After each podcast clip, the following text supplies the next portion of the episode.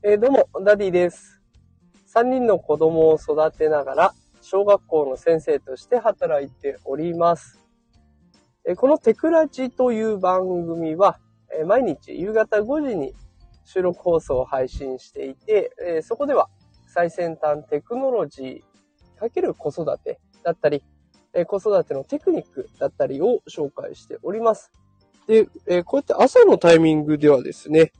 ライブ配信をしておりまして、で、ライブ配信の時にはね、元気が出るラジオということで、えー子育て世代の皆様の背中をね、少しでも押せるような、そんなライブ配信を心がけております。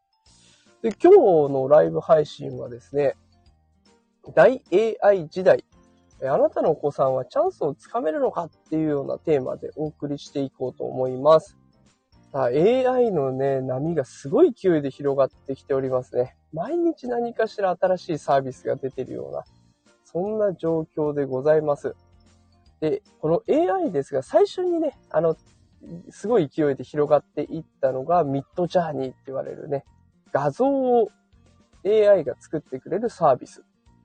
で、これを皮切りに今話題になっているのはチャット GPT ですね。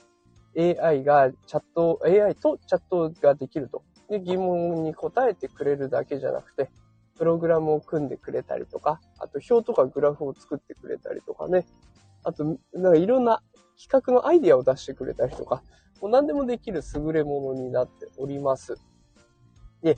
まあこうやってね、AI がもう溢れ返るような世の中になってきたんですけれども、そんな時代を生きていく子供たちは、果たしてチャンスをつかめる、そんな子になっているのでしょうか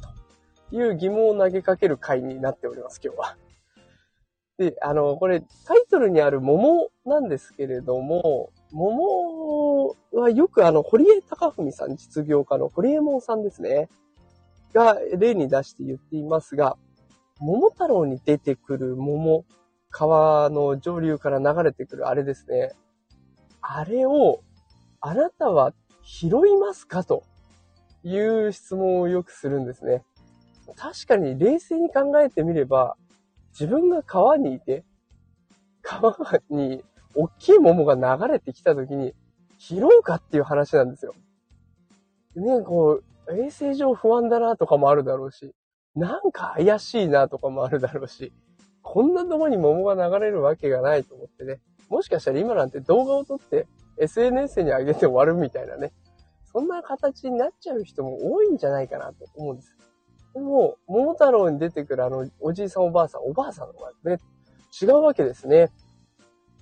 そこでこの桃をゲットして、で、そこから桃太郎が生まれて鬼退治まで成功させてしまうという、ビッグチャンスを掴んでるわけなんです。で、これはもう間違いなくおばあさんの好奇心。やってみたいな、面白そうだな、何かいいことありそうだな。でこんな好奇心が成功させた技になるんですけれどもね、あなたのお子さんは、この AI っていう大きい桃が流れてきてる今、AI に触れようとするでしょうかっていうところなんですよ。で、これ、お子さんが AI に触れたいと思えるかどうかって、もう単純に子育て次第かなと思っていて、お父さんお母さん、あの子育てに関わる人が、基本的に新しいものに対してネガティブに受け止めてしまう。なんか怪しいからまだやめときなさい。誰も触ってないからやめときなさい。そんなの危ないわよって止めてしまうと、きっと子供は大人になった時に、うーん、まだみんなやってないし、流行ってないからやらないとか、ね。そういうお子さんになってくるのかなと思うんです。で、逆に、いろんなことに前向きに、ワクワクしながら取り組める、受け止められる人になってくると、お子さんも一緒にね、なんか面白そうだからやってみたいな。周りがやってるやってないは別として、自分が面白いと思ったからやってみるっていうね。こんな風に基準が周りがやってるかどうかじゃなくて自分がどう思うかに変わってくるんですよね。だからやっぱり大人の人が見せる背中ってすごい大事だなと思うんです。あの、もしね、あなたが桃太郎に出てくる桃をキャッチできない。これは怖いって思うようだったら少し姿勢を変えてみると。お子さんにもいい影響が出てくるのかな、なんていうふうに思っております。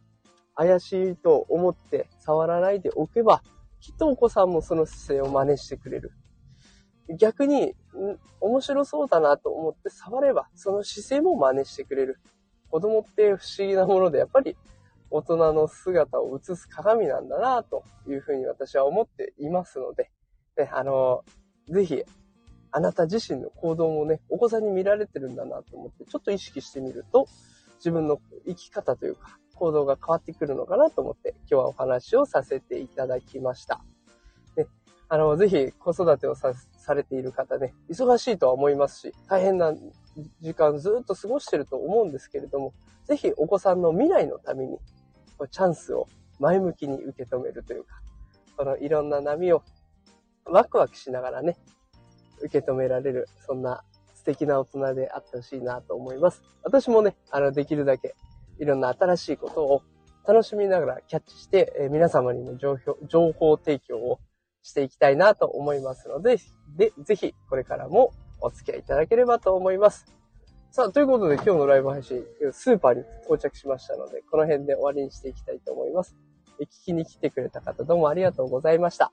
また、えー、毎朝7時半頃からね、ライブ配信、平日は7時半頃からライブ配信やっております。で、収録放送は夕方5時から、えー、毎日やっておりますので、ぜひ聞きに来てください。え、それでは今日もライブ配信参加してくださった皆さんどうもありがとうございました。アーカイブ残しますのでよかったら聞いてみてください。さあ、それでは今日も最後まで聞いてくださってありがとうございました。また明日会いましょう。さよなら。